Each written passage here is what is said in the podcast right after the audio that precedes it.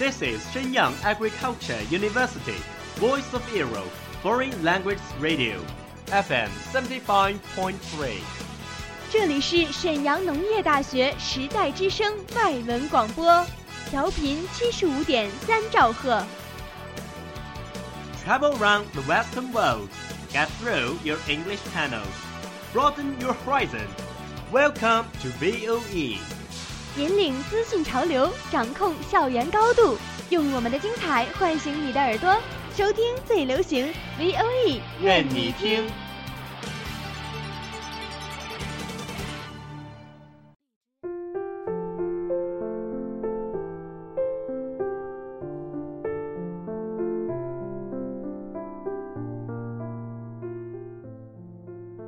Hello, my dear audience. This is Lin. Welcome back to the Screen Age.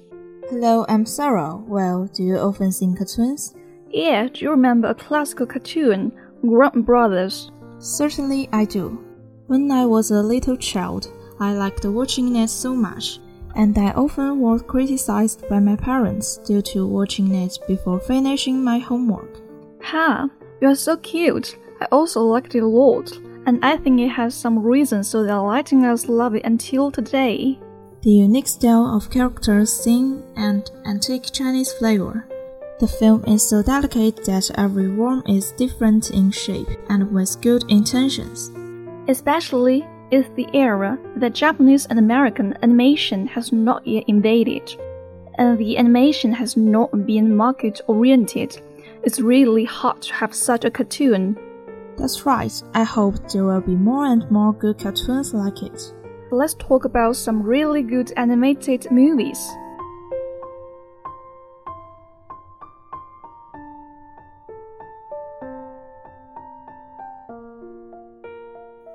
At the mention of domestic films, my favorite one is Big Fish and Begonia.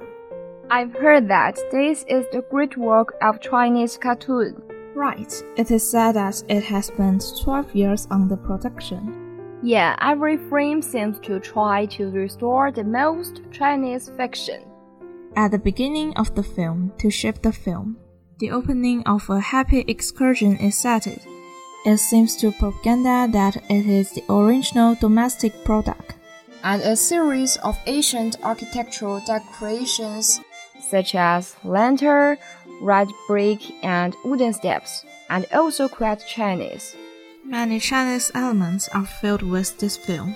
In my opinion, it can be the landmark work of Chinese animation. And there are many precious emotions in this film. For example, the love, the friendship, and the affection.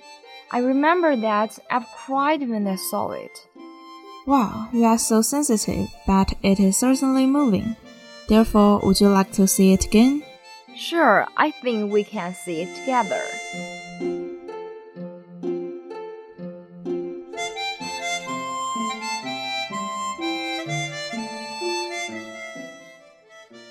Well, today our topic is animated movie. And whenever you talk about animation, you have to mention Japan. Cause you know, Japan is pretty good at making cartoons.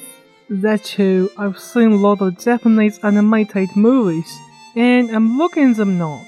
I think that great. What about you? Do you like cartoons? I don't know beans about it. I only seen some classic ones when I was a kid, but that doesn't mean I don't like them. So, what's your favorite? Maybe you heard of it. It's rated Y. The Chinese name is Qian Yu Qianxun.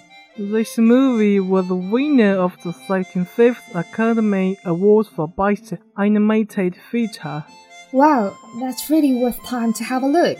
My friend told me about it, but I haven't seen it yet.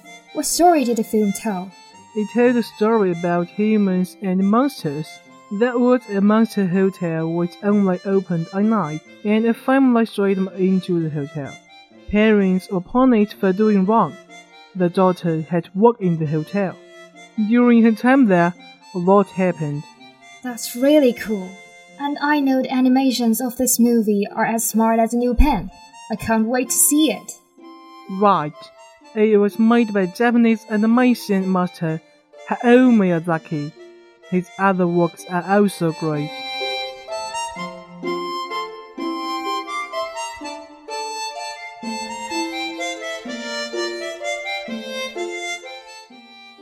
Do you remember our dubbing contest? Of course you have attended, right? Yes, although I didn't get a prize, but I got my favorite cartoon. Is this the legend of Luo Xiaohei? Yes, it's a light of Chinese cartoon. And one of my favorite characters is a tiger. The tiger? You girls like tigers? No, this tiger is cute. It's a super cute tiger who speaks Northeast words. Looks fierce inside lovely and context is cute. Not only the character and plot is interesting, the picture and voice is very fine too. Wow, that sounds interesting. I want to see it. Unfortunately, it's very slow to update. And I'm sure you can finish it quickly and then, like me, wait for its long update.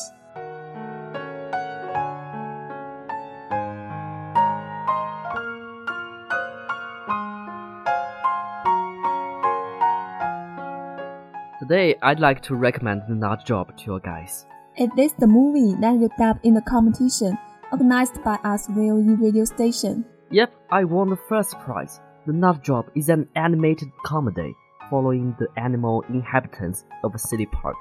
When loner squirrel Surly selfishly foils the other animals' plan to swap some nuts from a nut cart, the park leader banishes him to the city. Well, I think this is a movie just for kids. It's clean, it's not meant to impress adults. It will impress young kids, especially boys. The movie has a happy ending. It's not scary. The bad guys get caught, and life goes on better than it had before. Do you remember the old candy bar slogan? Sometimes you feel like a nut, sometimes you don't. Well, let's just say you probably won't feel like this particular nut. But if you take your kids, the very youngest will probably dig the silliness. That is because most kids of a particular single digit age will like anything that makes them laugh and has groused out jokes about burping and flatulence.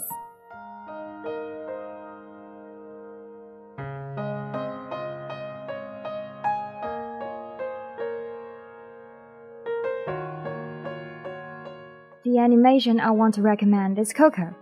Coco is a 2017 American animated fantasy film. The film won two Oscars for the Best Animated Feature and Best Original Song. It is also the 15th highest grossing animated film ever. The story follows a 12 year old boy named Miguel who is accidentally transported to the land of death, where he seeks the help of his deceased musician great great grandfather to return him to his family among the living. The movie was done with love, with hard work, and with a tremendous amount of sensitivity. It was well informed, careful, and respectful. The movie did not feel like it was made by tourists. A Mexican said that allowed that this movie brings something positive about Mexico to the world. It makes perfect sense to me that Coco is highest grossing animated film to Mexico history. Indeed, through watching this movie, I know more things about Mexico, especially the Day of Death. It is related to the Mexico folklore and connected to their legacy. Maybe that is the meaning of this movie. It's not just a tap of entertainment, it helps you to explore the world.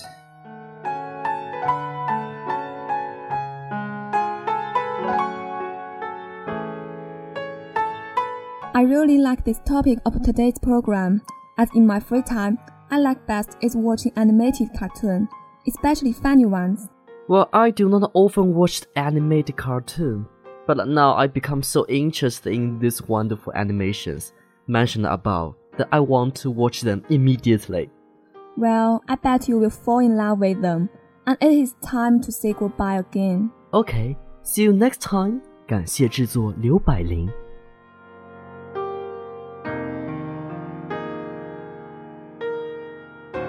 That's all of today's programs. Thank you for listening. 如果你喜欢我们的节目，您可以同时在荔枝 FM、iTunes Store Podcast 同时搜索 VOE 外文广播电台，为您呈现精彩往期节目。我们下期再见。